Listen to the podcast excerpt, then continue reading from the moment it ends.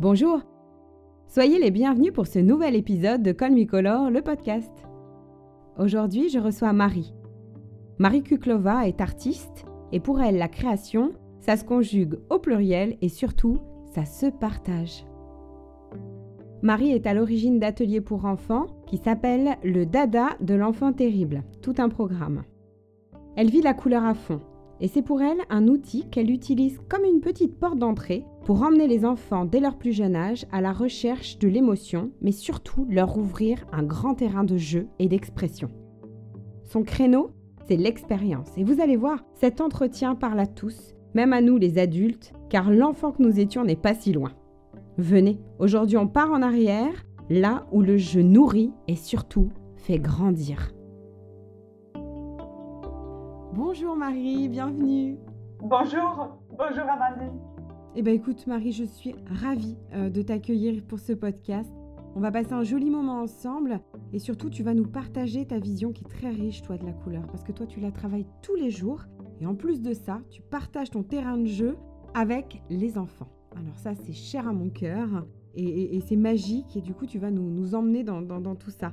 Si tu veux bien te présenter Marie. Alors tout d'abord, je, voudrais dire que je suis ravie d'être ton invitée. Et puis je vais me présenter. C'est toujours compliqué de se présenter en fait. Euh, parce qu'on ne sait pas où, commencer, qu'est-ce qui est le plus important. Mais je pense que tout simplement, je suis euh, plasticienne qui aime beaucoup créer avec les autres. Je préfère euh, être très très largement, de très loin, créer avec les autres, être avec les autres, que créer tout, toute seule dans, dans mon atelier. Ah, la co-création. Ça, c'est un bel axe de travail. Toi, tu es artiste et maintenant, tu proposes des ateliers, alors essentiellement à destination des enfants, pour les enfants et avec eux, et surtout même des tout petits. Alors ça, c'est vraiment euh, incroyable parce que tu travailles avec eux pour plein de, projets euh, géniaux. Tu as un cadre qui est très large parce que tu interviens autant dans des écoles, des mairies, des musées, euh, des médiathèques, enfin voilà. Et tu montes des projets artistiques, si c'est ce que j'ai voilà, compris.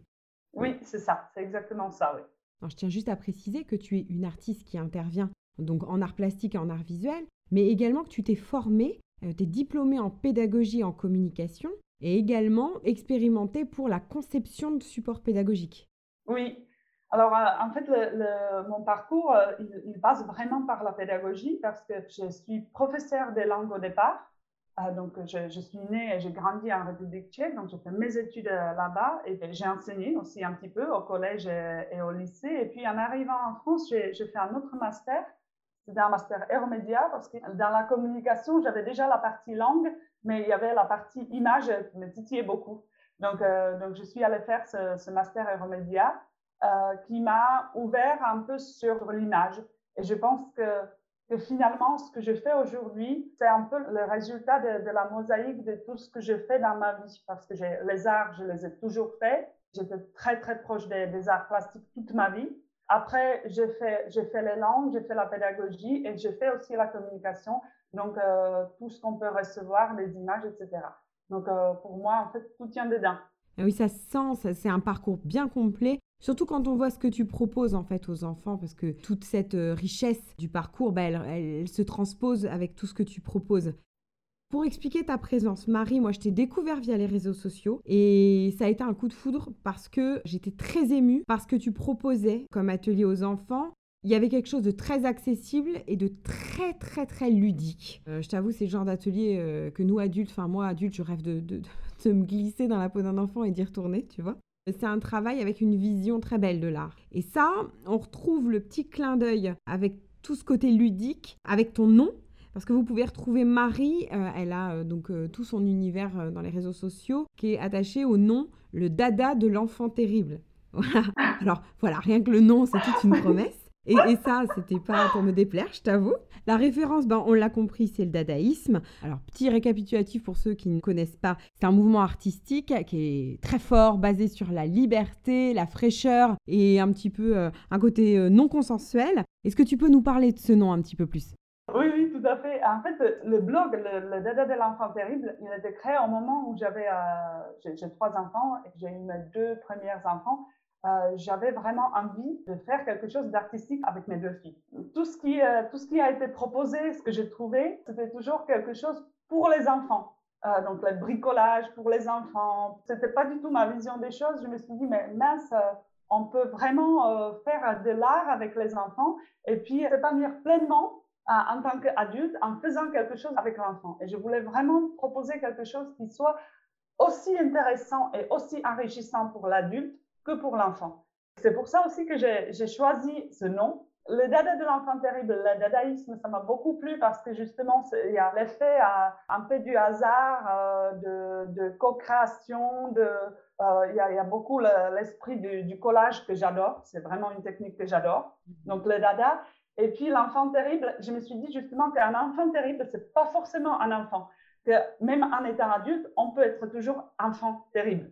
Et du coup, pour moi, c'était vraiment ce rencontre de l'enfance et de l'adulte qui veut rester un peu enfant, qui se, joue dans, dans le titre. Et puis, euh, justement, la, chose que je voulais te dire là-dessus, c'est que moi, je fais des études un peu dans la communication, et pour la communication, c'est vraiment ce qu'il faut pas, ce, titre-là. Il est hyper long, euh, il n'est pas pratique, mais voilà. Donc, c'était vraiment l'esprit du moment, c'était vraiment ce qui euh, englobait un peu l'idée. C'est drôle parce que en plus le dadaïsme, c'est quand même connu euh, pour un petit côté irrévérencieux, donc en plus qui caractérise assez bien.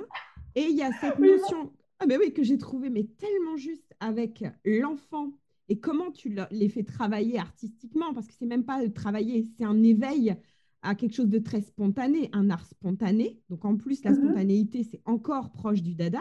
Et il y a toute cette notion euh, dans le dadaïsme de reprendre, de, s'extirper plutôt des dogmes et, des... Hum, attends, je, cherche mon mot parce que c'est vraiment ce que, ce que je veux dire, mais il y a vraiment cette notion de recherche de liberté, de légèreté. Oui, oui, de, sortir des chemins battus. Exactement, euh, sortir des chemins battus. Et l'idée, si tu me le permets, je vais juste développer un petit peu pour peut-être les auditeurs qui connaissent pas très bien ce, mouvement. C'est un mouvement qui est important parce qu'il a été très rapide. Il est né début 19e, 1916. Euh, et l'idée, c'est que ce mouvement, c'est surtout ces, artistes qui sont des jeunes, qui sont en plein dans l'après-guerre et qui veulent s'extirper un petit peu de tout ce qui est connu, des idéologies esthétiques, politiques, de toutes ces contraintes. ils veulent retrouver du ludique, de la légèreté. Et ça passe donc par l'art. On se réinterroge et ils changent un petit peu tout ça. Et ce mouvement, du coup, il a pris euh, de l'écho, il est parti, euh, il s'est diffusé New York, Paris, euh, tout ça. Et quand ça s'est arrêté, on se rend compte qu'en fait, il a été une clé à d'autres mouvements. Il a permis du coup de faire naître d'autres choses. Oui, oui, oui, tout te dire, alors c'est ma lecture à moi, en fait, le dadaïsme, c'était surtout un marqueur, en fait, de, de, la liberté. Après, ça n'a pas duré énormément de temps, il n'y a, pas des choses qui sont très, très développées, mais c'était vraiment comme une porte qui s'ouvre, en fait, vers, euh, vers, vers d'autres choses. Et pour moi, il y avait tout ça dedans. J'ai vraiment choisi ce titre-là. Maintenant, il faut que je vive avec, euh, alors qu'il est vraiment pas pratique. Ah. Mais euh, je suis toujours fidèle à l'idée pourquoi j'ai choisi ce, ce long titre pour moi.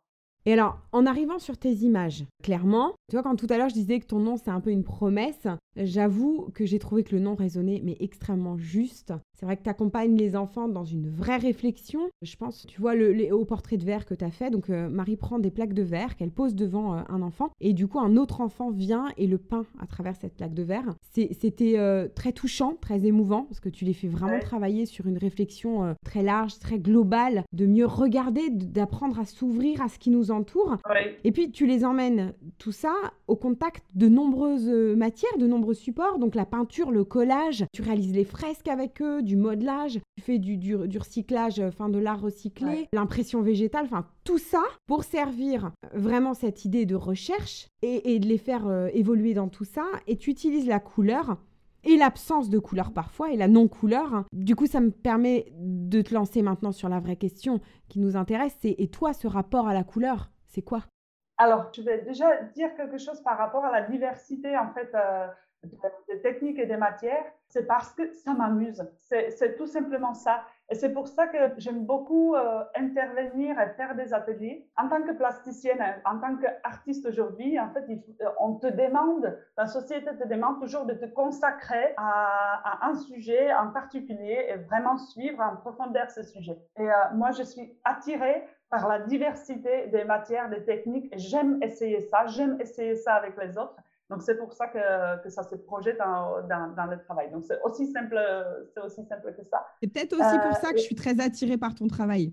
Parce que ah je ne peux pas me, me, cantonner à une seule matière et je suis d'accord avec toi parce que c'est vrai que souvent, on a tendance à se dire que quelqu'un qui est spécialisé, qui ne fait qu'une chose, du coup, en devient bon. Or, euh, moi, je pense euh, pas du tout pareil. Moi je pense qu'on peut exceller comme ça. Mais je pense que la recherche de nouveautés crée une stimulation aussi euh, dans le fait de démarrer les choses avec une certaine naïveté et du coup te fait prendre les choses un peu à contre-courant parfois. Et cette stimulation de nouveautés crée une émulation aussi dans la création. Et je suis un peu de ce parti-là, d'aller voir partout ce qui peut se cacher. C'est un moteur de créativité aussi, le multi-support. Ah oui, oui. Et en plus, dans tout ce qui euh, concerne les enfants, je l'ai vu quand j'avais mes ateliers, euh, où il y avait vraiment des enfants qui venaient euh, toutes les semaines. Tu, tu, vois qu'il y a un enfant qui va peut-être pas du tout accrocher avec le dessin, mais il va vite accrocher avec l'argile parce que c'est de la matière qui peut toucher, etc. Ou alors, il y a des enfants qui ne s'éclataient pas particulièrement dans les ateliers, qui venaient parce qu'il y avait une bonne ambiance et les copains. Et puis, euh, je ne sais pas, on a travaillé, euh, par exemple, le, le fil de fer. Et j'ai découvert un artiste extraordinaire alors qu'il ne s'éclatait pas particulièrement avec le dessin, peinture, mmh. collage. Mais du coup, euh, le, le, 3D, ça, ça a tout de suite ouvert. Donc, ce qui est intéressant aussi, c'est qu'en proposant euh, les supports différents, tu as plus de chances de toucher euh, les, enfants, de tirer quelque part le fil qui, les touche. Et c'est pour ça aussi que même dans les, dans les projets, dans les écoles, etc., j'essaie toujours de diversifier les ateliers, même si un projet final, ça peut être une fresque ou quoi que ce soit, mais toujours essayer de, varier les techniques pour élargir ce champ de possibles. Et la couleur dans tout ça Parce que maintenant, on a parlé des supports. Et comment tu la vis Comment tu l'utilises, cette couleur? Alors, la couleur, c'est magnifique parce que c'est jamais fini. Donc, en fait, comme je t'ai dit que j'aime beaucoup la diversité, ce qui est super avec la couleur, c'est que c'est un champ infini, en fait. Euh, tu peux toujours mélanger des couleurs, tu peux toujours les vivre. Tu ne peux pas avoir un, répertoire fini des, des tons, des nuances. C'est ce que je trouve magnifique avec la couleur, que c'est infini. J'aime beaucoup aussi ne pas avoir de couleur pour pouvoir avoir de la couleur. Ce que j'exploite souvent, c'est le contraste entre l'absence de couleur et la présence de, de la couleur. J'aime beaucoup, quand on regarde le travail que, que je fais avec les, enfants ou même avec les, avec les adultes, c'est quelque chose qui se projette souvent. C'est des couleurs très contrastées sur un fond blanc ou sur un fond noir. J'aime beaucoup ce contraste noir et blanc et puis euh, la couleur intense. Et eh oui, alors le multico, c'est vrai que c'est très fort cette liberté qu'on peut avoir dans le choix de toute cette euh, immensité de ces coloris. Après, de même, tu parles de, cette absence de couleur. Je vois quand tu as fait les portraits euh, sur les plaques de verre, oui. c'est à la peinture noire, donc on est uniquement sur une couleur, ce qui permet aux enfants certainement de centraliser aussi cette notion de trait et de donner de l'importance. Et une fois que tu as passé cette importance du trait, la couleur, quand ils vont l'utiliser, ils vont l'utiliser complètement différemment. Oui, et de manière générale, j'aime beaucoup le trait. J'aime beaucoup des choses euh, qui sont délimitées. J'aime beaucoup la, vision graphique des choses.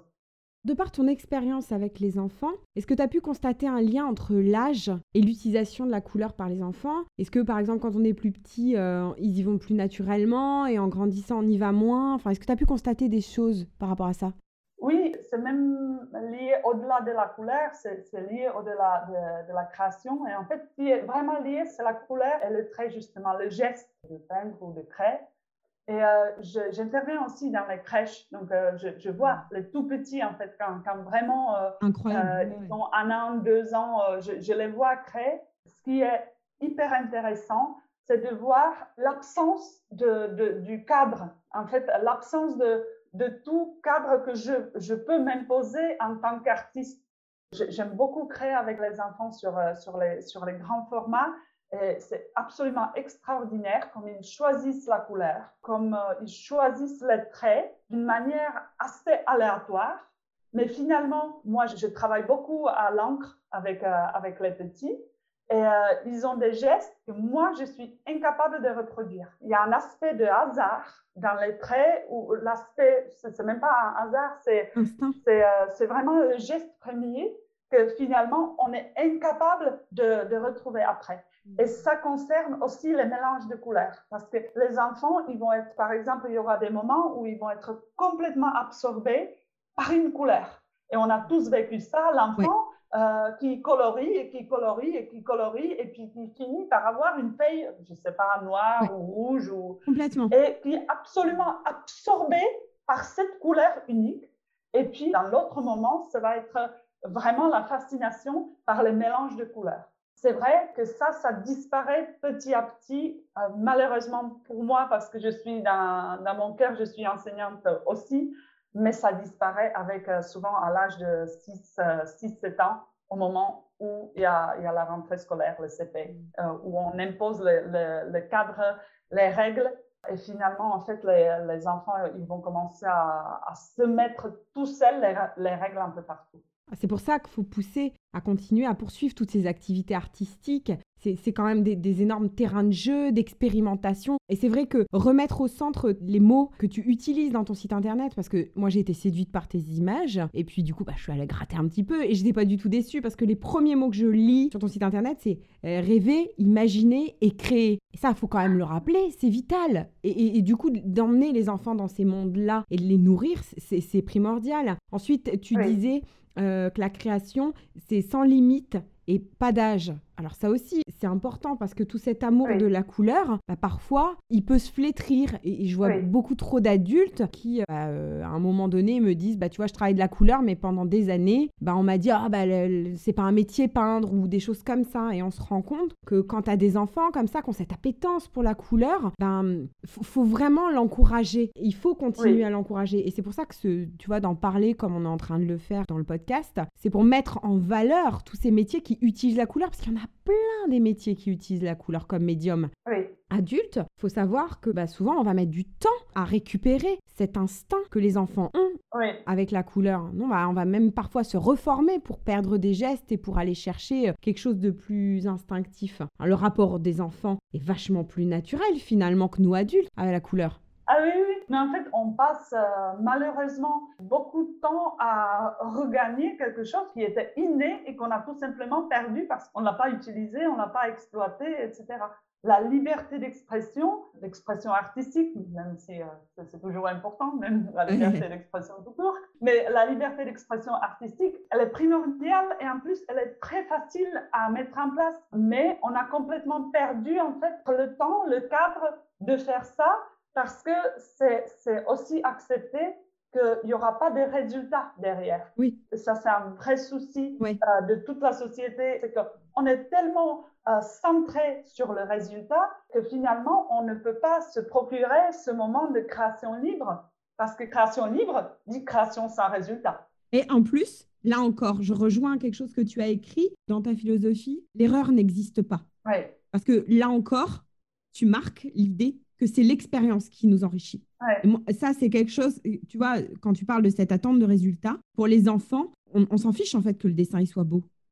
En fait, on s'en fiche que le dessin soit beau. Et ça, je le réitère parce que je pense que la, tu vois, quand tu parles de cet enfant qui va faire sa feuille en verre, puis il découvre l'énergie du verre, il est sur ce besoin de verre. Et euh, tu as les parents qui me disent Tu veux pas faire autre chose? Bah, Oui, c'est toujours ça mais, mais, euh, tu sais, on, est tous enfermés dans ce paradoxe parce que, en fait, même moi-même avec les ateliers, je suis enfermée dans ce paradoxe parce que pour pouvoir mettre quelque chose sur les réseaux, j'ai besoin des résultats. Bien sûr. Tu vois? Donc, même moi, moi-même, je suis enfermée dans ce, dans ce paradoxe. Pour tout ce qui est sur le site, il y a toujours une partie de création qui est juste visuelle euh, pas intéressant pour, le, pour les réseaux sociaux que, que je mets tout simplement Bien sûr. Et c'est souvent, et c'est souvent là où nous nous sommes amusés le plus. Et oui. Donc, je, je, je, tiens à le dire parce que ça fait partie malheureusement de, ou malheureusement ou heureusement, je ne sais pas, c'est comme ça, euh, de, de, la vie aujourd'hui. Je fais partie de ce paradoxe à devoir montrer quelque chose qui fait envie, qui donne envie à créer aussi. Parce qu'il y, y, a des personnes qui me disent, euh, tiens, j'ai vu ça, j'ai voulu faire ça, j'ai mis ça en place et, j'ai envie de donner envie de créer. Mhm. Mais pour faire ça, il, faut que le résultat donne envie. Et j'ai besoin d'un résultat. Mais n'empêche que dans les ateliers, j'essaye vraiment de pas être, euh, concentré sur le résultat et c'est là où on, s'amuse clairement le, plus. Regarde en culinaire, euh, les expériences ratées qui créent des recettes incroyables, des artistes qui se euh, fourvoient sur des matériaux et qui du coup euh, créent autre chose. Non, mais l'erreur, c'est une des choses que, que, j'ai dit aux ateliers. Alors, il y a, y a, des choses, je suis très stricte dans les ateliers. Par exemple, j'ai jeté toutes les gommes des ateliers. J'ai enlevé même les petites gommes de. enlevé les gommes? J'ai enlevé les gommes des crayons, je les ai arrachées parce que les enfants, en fait, arrivant à l'âge de CP, CE1, CE2, ils, ils, ont une image dans la tête et ils veulent absolument euh, créer cette image sur le papier. Et ils n'y arrivent pas. Et, c'est très frustrant. Et du coup, ils dessinent, ils regomment, ils dessinent il euh, le papier est fatigué, il peut aller à la poubelle, le dessin il n'est pas beau parce qu'il était gommé mille fois. J'ai dit non, on dessine tout simplement, on recorrige le trait en appuyant plus fort, euh, du coup ça fait disparaître le, trait qui est, qui est derrière. Et surtout, tu te rends compte que souvent, ce qu'ils ont pour eux, entre guillemets, mal dessiné, ça va être quelque chose de magnifique. Euh, parce que justement, c'est le geste premier, c'est quelque chose qui est, très bien. Je dis toujours, il faut suivre l'erreur. Plutôt que d'essayer d'enlever, en faire quelque chose d'autre. Et c'est toujours plus intéressant de, se dire, ah mais mince, là, mon rond, il, ressemble comme à une patate, mais qu'est-ce que je peux faire de cette patate? Je vous garantis que le résultat, il va être mieux. Le résultat de ce qui, euh, ce qui se crée sous vos mains quand vous vous laissez vivre, il est toujours mieux de ce que de ce qu'on envisage de faire finalement. Oui, et puis pas plus original aussi. Oui. Alors, pendant le confinement, tu as créé un atelier vraiment euh, très intéressant pour notre sujet d'aujourd'hui. Rien n'est de couleur unie. Oui. Voilà, ce que tu as proposé à tes élèves euh, à travailler. Je trouvais ça très très riche et je voulais que tu nous en parles si tu veux bien. Oui, alors souvent on demande de colorier aux enfants à l'école euh, de couleur unie. Alors, moi, j'ai jamais, jamais compris pourquoi, en fait. Il y a des triangles, des, carrés qu'il faut colorier. Donc, euh, on, connaît tous les exercices. Hein. Euh, il y a 10 carrés et pour, pour trouver le nombre 3, ben, il faut colorier euh, 3 carrés. Et du coup, je ne sais pas pourquoi, mais l'exigence à l'école, c'est de le colorier avec la même couleur et le carré, il doit être uni. Mais tu sais, je pense à un truc, c'est la pomme est verte. Oui, oui, oui, c'est ça dans les livres de couleurs pour enfants Tu as une couleur, tu sais, les aplats quand on montre, euh, quand on apprend les couleurs. Oui, oui, oui, je vois, je vois. Tu vois? Et je, pense que ça aussi, ça joue. Hein. Je, je, rebondis parce que ça me fait penser à l'univers. Mais euh. c'est vraiment ça. Et puis, en fait, quand tu, quand tu vois euh, les dessins des enfants qui sont dans, dans la maternelle, ils vont pas forcément avoir le, la tendance à colorier un objet de manière unie à l'école primaire, ils vont tous avoir tendance à faire ça. Ce qui fait que maintenant que euh, quand tu donnes à, dessiner, euh, peu, importe euh, une famille, donc même une princesse, peu importe, toujours dans les habits, ils vont faire les habits unis. Et un jour, je me suis fâchée à la télé, je me suis dit, mais regardez-vous, regardez-vous, qui est-ce qui porte des, habits qui sont unis. Et puis, euh, on a, on a des, des, habits qui sont quand même fantastiques à, notre époque euh, pour les enfants. Donc, euh, il, y a des rayures, il y a des, il y a des petits pois, il y a des, il y a des foufous, c'est magnifique. Et j'ai dit, mais regardez-vous, vous avez, il n'y a personne qui a un t-shirt uni. Pourquoi vos gugus, là, ils sont tous unis? Et ils ont, ils ont beaucoup rigolé, les enfants. Et en fait, je me suis rendu compte que le, le problème, il va même plus loin que ça c'est que quand on dessine le ciel, euh, les enfants vont, prendre le pinceau et ils vont faire, je dis toujours comme le peintre à bâtiment, tout le ciel le, même bleu uni. C'est là euh, où, j'insiste que rien n'est de, couleur unie, il y a des ombres, il y a des lumières. Donc même un objet qui est d'une couleur unie, finalement, sur un dessin, il ne sera jamais parce qu'il y a une partie qui va être exposée à la lumière et il y a une partie qui va être à l'ombre. Il y aura forcément des nuances de, la couleur plus claire et plus foncée. Donc, j'ai essayé de, dire ça aux enfants dans les ateliers, en que regardez autour de vous, rien n'est de couleur unie. Finalement, en fait, tout se joue dans les nuances. Donc, on a vraiment travaillé sur le ciel, on a travaillé sur les champs, sur l'herbe, pour dire que non, en bas de notre dessin, l'herbe, non, c'est n'est pas juste une bande euh, verte. Pour cet atelier, donc du coup, toi, tu as proposé une pomme, tu as travaillé autour de, de, cette pomme, elle est posée, c'est une photo. Et en fait, la pomme, elle est rouge. Et en fait, si on regarde de près, il y a du jaune, il y a du vert, voilà. Et toi, tu les invites à se poser, à regarder. Et c'est vrai que quand on propose à un enfant euh, de dessiner quelque chose qui existe, ben, il apprend à réouvrir aussi sur tout ce qui l'entoure. Et puis surtout, on ouvre les yeux hors, hors de l'info qu'on a déjà. Alors ça, c'est intéressant, parce qu'il y a beaucoup plus de choses à voir dans le détail. T'amène à regarder dans le détail. Alors, petit clin d'œil aussi, c'est bientôt les vacances. Là, pendant qu'on enregistre, pense aussi euh, à venir euh, si vous nous écoutez, ou alors même un bon week-end où il pleut. Je vous invite à prendre euh, cet exemple, c'est-à-dire de prendre quelque chose, un objet de la nature que les enfants choisissent ou, un objet voilà, qui, qui, les inspire. Et puis, ils vont se poser regardez, le dessiner. Vous allez voir, c'est assez troublant comme, euh, comme démarche. Je trouve juste c'est un petit peu euh, bah, pas assez utilisé. Euh, toi, je sais que tu l'utilises aussi, cette technique. Alors, je trouve que c'est quelque chose qu'on n'exploite pas assez avec les enfants? encore une fois, on a tendance à faire des coloriages, à les faire dessiner ce qu'ils ont envie. Donc, ils vont forcément atterrir sur des camions de pompiers et des princesses ou à faire reproduire un grand artiste, etc. Mais euh, je trouve qu'aujourd'hui, on a complètement oublié euh, de dessiner avec les enfants selon la nature, selon les objets. Et vous allez être vraiment, vraiment surpris des résultats des enfants qui dessinent le jouet préféré. C'est toujours un, atelier qui est complètement dingue avec, euh, avec les résultats. Donc, super idée, un super idée. Leur jouet préféré, c'est vraiment, vous, vous allez atterrir sur des résultats magnifiques et juste insister sur, euh, sur le fait que le dessin, c'est le regard. C'est, en fait, on, le dessin, c'est, juste reproduire ce qu'on voit. Dessiner et faire euh, de l'art euh, de manière générale, pour moi, c'est surtout regarder autour de soi. Alors, tu vois, quand tu parles de regarder, j'ai une expérience dans ma vie très particulière à ce sujet et je voudrais te la partager.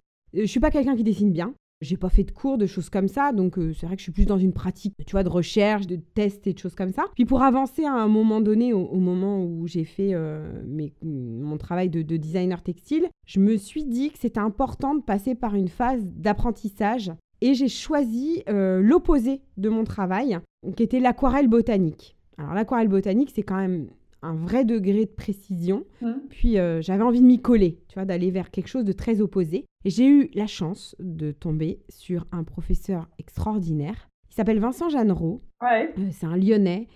Et, ça a été une merveilleuse rencontre parce qu'il m'a permis euh, d'accéder à quelque chose que je ne connaissais pas. C'est de choisir, alors quand on est en stage avec lui, on choisit une fleur ou un végétal qui nous inspire. Donc, euh, il a toujours dit que tout était dans le sujet, d'aimer très fort le sujet, et ça, c'est quelque chose de, vraiment magnifique. Tu choisis ton sujet et il t'installe dans une position où tu vas regarder et tu vas rentrer dedans. Et là, je n'ai vu personne en échec. Il y avait des gens qui, avaient, qui dessinaient, il y avait des gens qui dessinaient pas du tout. Et moi, je me suis rendu compte que je savais. Parce qu'en fait, c'est juste que lui m'avait permis de m'asseoir et de regarder les choses vraiment différemment. C'était une expérience complètement dingue. Alors, euh, il y avait beaucoup de rigueur, donc ça, ça a été quelque chose que j'ai été chercher et dans lequel il m'a beaucoup encouragé. Euh, par rapport aux couleurs aussi, parce qu'on est vraiment sur un respect de la couleur et de la nature dans l'exactitude. Donc, on recherche beaucoup, c'était très intéressant. Mais il y a surtout ce, sentiment d'apprendre à regarder. C'est vrai que maintenant, je peux, peux, laisser personne en face de moi me dire je ne sais pas dessiner. Parce qu'en fait, c'est vraiment, euh, je pense, un énorme positionnement aussi qu'on n'a pas l'habitude d'avoir, où on se laisse aller à regarder les choses. Et je suis d'accord que c'est dans le regard que ça passe. Ah oui.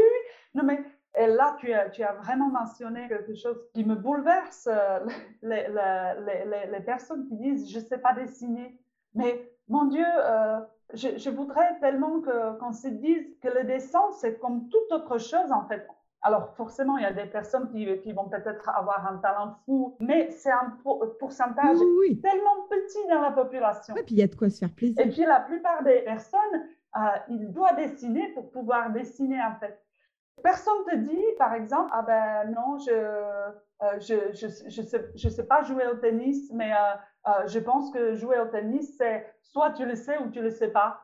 Non, pour tout le monde, c'est une évidence que tu vas jamais savoir jouer au tennis si tu apprends pas, si tu essayes pas, etc. Mais pour le dessin et pour les arts visuels, on a l'impression qu'en fait, c'est quelque chose qui te tombe sur les épaules et que, bam, soit tu sais, soit tu sais pas. Eh ben non, en fait, euh, ça s'apprend comme toute autre chose. C'est la pratique, c'est on essaye. Euh, il y, a des, y, a des personnes à qui ça dit plus, il y, a des personnes à qui ça dit un peu moins. Il y en a peut-être qui ont plus de talent que d'autres. Mais tu ne peux pas dessiner sans dessiner.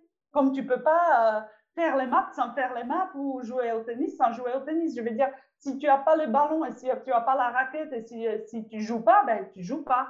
Et pareil, c'est pour le dessin. Et, euh, et, je pense que c'est vraiment quelque chose qui est ancré en beaucoup de personnes de se dire, je ne sais pas dessiner, mais en fait, ils essayent même pas, tu vois. Et pour moi, c'est vraiment quelque chose que, que j'essaie de débloquer.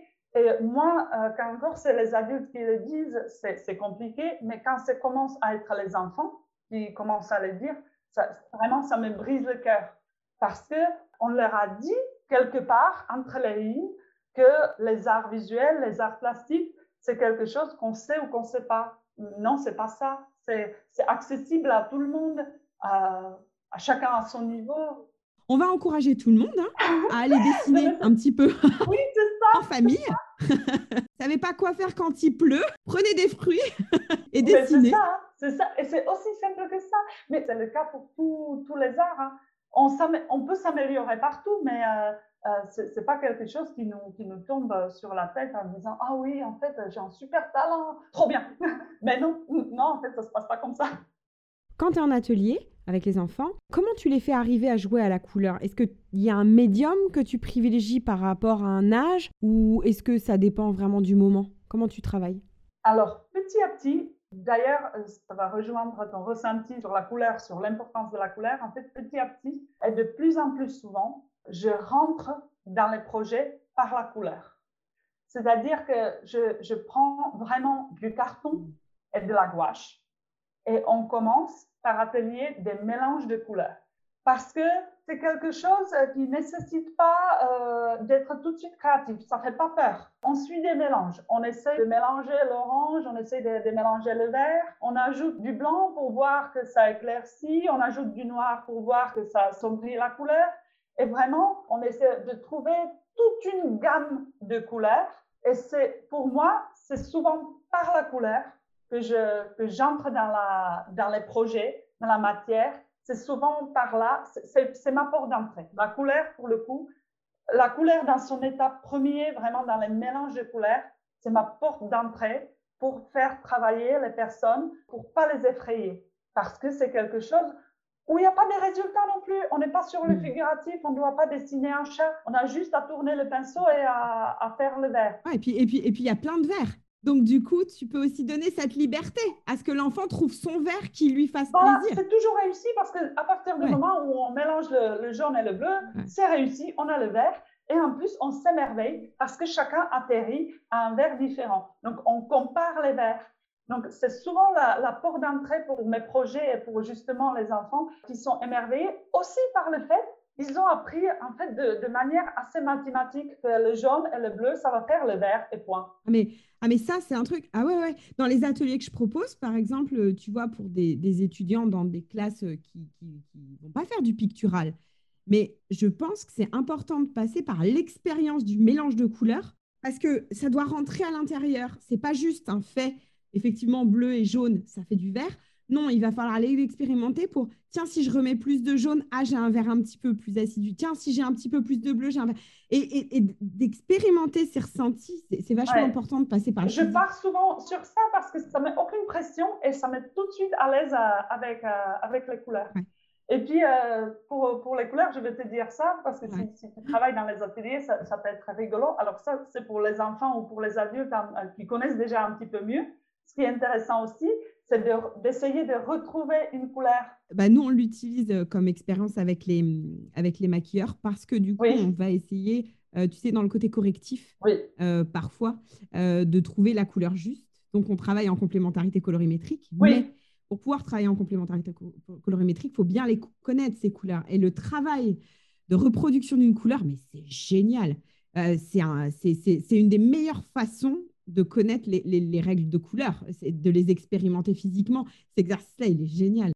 Et toi, c'était la couleur, elle arrivait euh, depuis que tu es petite? Tu as eu un truc particulier ou, ou c'est quelque chose qui était déjà là et, et, au final, euh, c'était un acquis euh, Alors, en fait, j'ai fait, tu sais, en République tchèque, on a l'école que le matin, surtout quand on est petit. En fait, on, on finit à midi et puis l'après-midi, il a laissé euh, pour les activités extrascolaires. Du coup, plein, plein d'enfants qui font de la musique, euh, qui font des, arts plastiques, qui font du sport, euh, qui font de la danse, etc. Et du coup, j'ai fait cette école d'art quasiment toute ma scolarité, donc à partir de 6 ans jusqu'au lycée. J'étais dans ce cours d'art plastique où j'ai appris vraiment la base de toutes les techniques que j'utilise encore aujourd'hui, tu vois. C'était toujours présent, ça, faisait toujours partie de ma vie. Par contre, c'est avec mes enfants où je les ai découverts autrement, où je les, euh, comment dire, j'ai vu la couleur euh, et la création à travers des, yeux des enfants. Et ça, c'est extraordinaire. Je voulais te rebalancer sur un truc très simple. Il y a aussi la notion d'œuvre d'art. Et, je repense à une parole de Camus qui disait Toute œuvre d'art authentique est un cadeau au futur. Mm-hmm. Je me disais qu'aussi, euh, repositionner les enfants dans le fait de faire quelque chose de beau. Moi, j'avais toujours lu qu'encadrer euh, un dessin de ton enfant, c'est aussi donner de la place à ce qu'il est et ce qu'il fait. Est-ce que toi, tu as des anecdotes par rapport à ça où tu as vu des enfants euh, se révéler ou jouer avec ses couleurs et qui Alors, des choses? Avec les enfants que j'ai dans les ateliers, moi, ce que j'aime beaucoup faire, de regrouper un peu tous les œuvres à la fin. Faire une sorte de, mini-exposition. Parfois, on est vraiment pressé et tout, mais je trouve ce temps vraiment important et petit à petit, je l'ai intégré vraiment dans le corps de, l'atelier. Au départ, c'était quelque chose euh, euh, juste après l'atelier, regardons ce que nous avons fait. Et petit à petit, ce, temps où on regarde vraiment ce que nous avons fait, les uns et les autres, est devenu une partie intégrale en fait des ateliers je trouve justement que ça sert à se rendre compte qu'il y a un résultat, que des fois il n'y en a pas. Les autres, ils ont fait quelque chose euh, qui est différent. Peu importe si elle est esthétique, pas esthétique, il est toujours mis en valeur. On donne toujours les ressentis, on regarde, on compare aussi. Euh, les enfants s'y demandent souvent, c'est lequel tu aimes le plus? Alors, c'est la question qui, qui, vient forcément. Donc, on a 10, enfants qui ont fait 10 dessins ou peintures et qui demandent lequel tu aimes le plus. Petit à petit, ils ont accepté l'idée que non, je n'aime pas le plus en fait. Je les aime tous. Et euh, ils ont appris que, que ce qui est intéressant, c'est de travailler finalement toujours sur un sujet ou avec un support ou une technique, mais d'atterrir sur la diversité extraordinaire des résultats. Petit à petit, ils ont appris cette notion que ce qui est intéressant en fait, c'est que souvent ils partent de, la même consigne, de la même technique, mais ensuite, euh, c'est fou parce qu'il n'y a pas un dessin qui est pareil. Ce qui est important euh, quand on regarde l'œuvre, c'est toujours dire ce que j'ai aimé, soit dans le processus, soit dans la finalité, mais je me suis rendu compte qu'il y a toujours quelque chose que j'ai aimé. Même si le dessin, à la fin, euh, ben, il l'a déchiré parce qu'il n'était pas content et tout, on peut toujours dire, tiens, moi j'ai vraiment beaucoup aimé l'enthousiasme avec lequel tu t'es fâché à la fin et que tu t'es dit que vraiment c'était pas ton idée et que tu, tu, as jeté ça à la poubelle. Oui, parce que même ça, c'était affirmatif finalement. Finalement, même ça, la réflexion euh, de dire j'ai fait quelque chose, mais finalement je suis pas content de moi, ben, ça fait partie du processus de création en fait on a tous vécu euh, des, choses où on a dessiné, on s'est dit, mais enfant, pourquoi moi, pourquoi ça, pourquoi aujourd'hui, euh, ça part à la poubelle, quoi. Et ça fait, ça fait partie des choses. Et, puis, il y a des jours, hein, il y a des jours où on est, on est, on est plus doué que d'autres. Hein. Il y a des jours où ça va pas, ça va pas. Hein. Ah, il y a des états de grâce. Hein. Il y a des états de grâce aussi où tu sais pas pourquoi. Et, et ça passe et il y a un truc, euh, la fulgurance. Oui, c'est ça.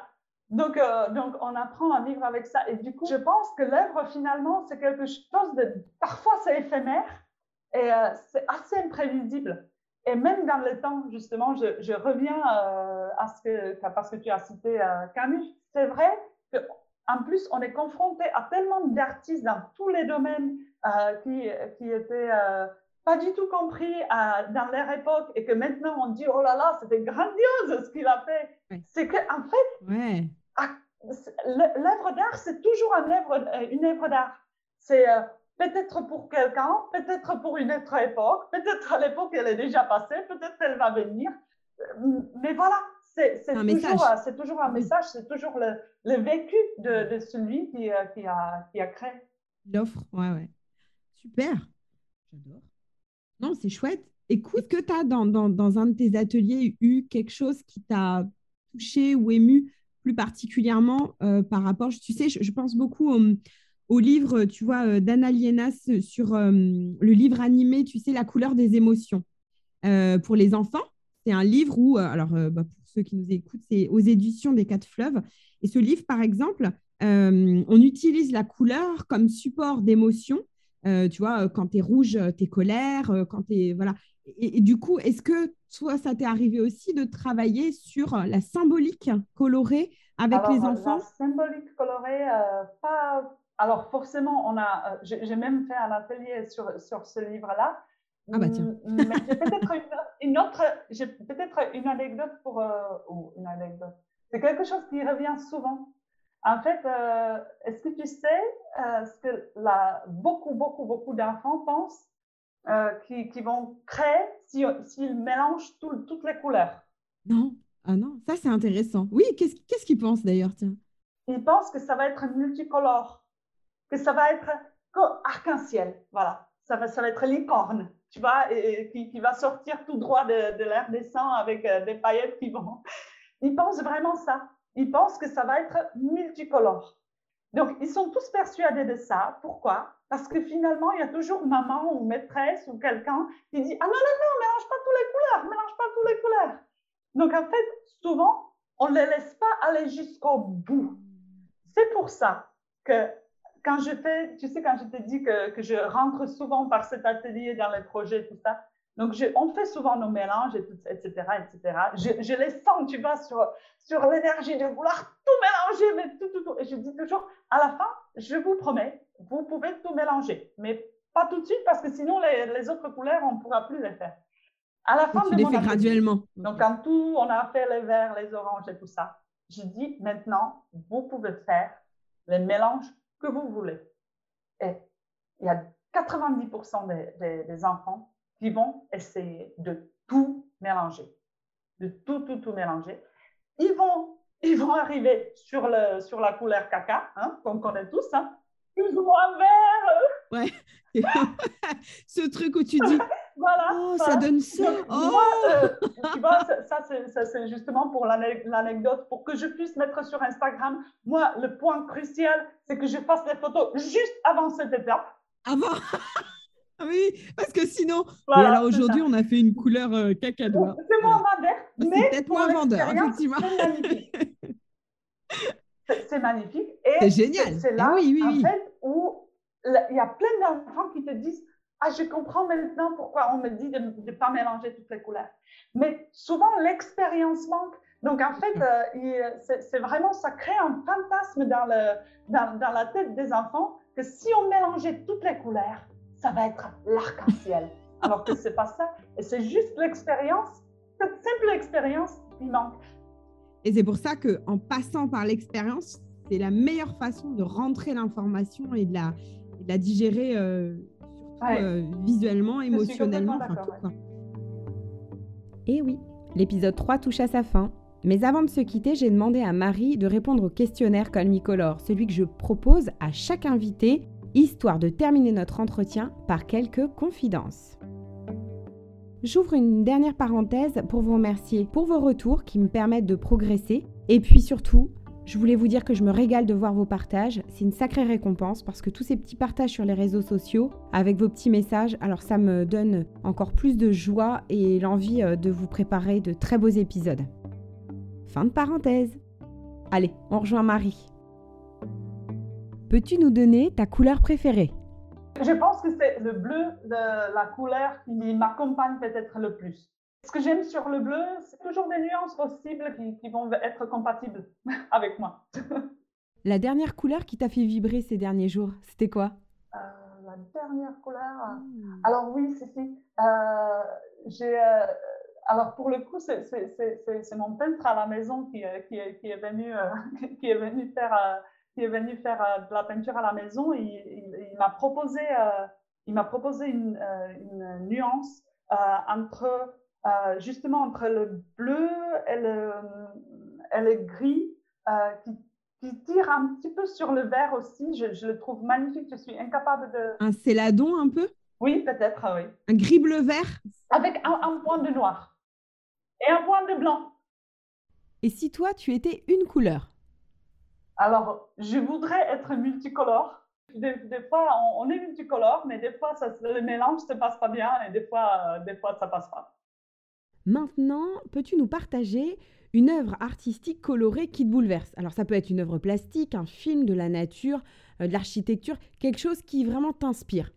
J'aime beaucoup, euh, j'aime beaucoup le travail d'une illustratrice qui s'appelle Kvieta Patsovska. Elle est tchèque aussi, mais elle est, elle est, plus euh, connue en France finalement qu'en République tchèque. elle illustre des, des, livres avec des couleurs vraiment très très vives. Elle est souvent entre le, je, regarde en même temps mon, ma, bibliothèque euh, parce que je, vois son livre. Oui, je vois. Euh, c'est vraiment entre le, euh, le rouge, le noir, le blanc, le bleu, mais des, couleurs très, très directes. Et c'est très contrasté, très contrasté, pardon. Et j'aime beaucoup sa façon de travailler parce que justement, on, voit le, jeu dedans, euh, la superposition des, des, des, de couleurs, euh, c'est vraiment. Euh, et elle a tellement. Son style qui est tellement prononcé que tu vois une illustration ou, ou un livre qui vient d'elle et tu sais que ça vient, ça vient d'elle. Elle a une palette qui est définie, très marquée, très, très marquée. Et pour finir, si tu devais donner une couleur pour caractériser notre petit entretien ah, mais c'est très facile. C'est l'arc-en-ciel. Un beau multicolore. Oh, c'est beau ça. Aujourd'hui, on a, on, a, bien visé, on a bien confronté. C'était bien l'arc-en-ciel. Merci. Marie, c'est le moment de se quitter. Je voulais euh, encore te remercier parce que c'était un vrai partage de passionnés. Et puis, euh, bah, pour la confidence, avec Marie, nous ne nous connaissons pas du tout. Euh, Marie a accepté très simplement de venir partager sa vision de la couleur avec moi, voilà, très spontanément. Et puis j'espère que cet entretien aura donné euh, quelques idées à des adultes, les tontons, les tatas, les grands-parents, euh, les, grands frères, à partager des petits moments de dessin, des petits moments d'art plastique euh, avec juste des objets du quotidien ou la nature, et puis juste pour nourrir cette passion et, ce bien-être que peut, qu'on peut recevoir quand on dessine. Moi, je voudrais te, remercier de, m'avoir invité à partager à ton podcast parce que vraiment, c'est une rencontre extraordinaire. Tu as dit qu'on ne se connaît pas, c'est vrai, mais en fait, j'ai l'impression de, vraiment te connaître depuis des années. Donc, euh, donc ça, c'est rigolo. Et puis, j'ai vraiment, euh, j'ai vraiment aimé partager avec toi. Et puis, euh, c'est très, très agréable. Oh, merci Marie. À bientôt. À bientôt.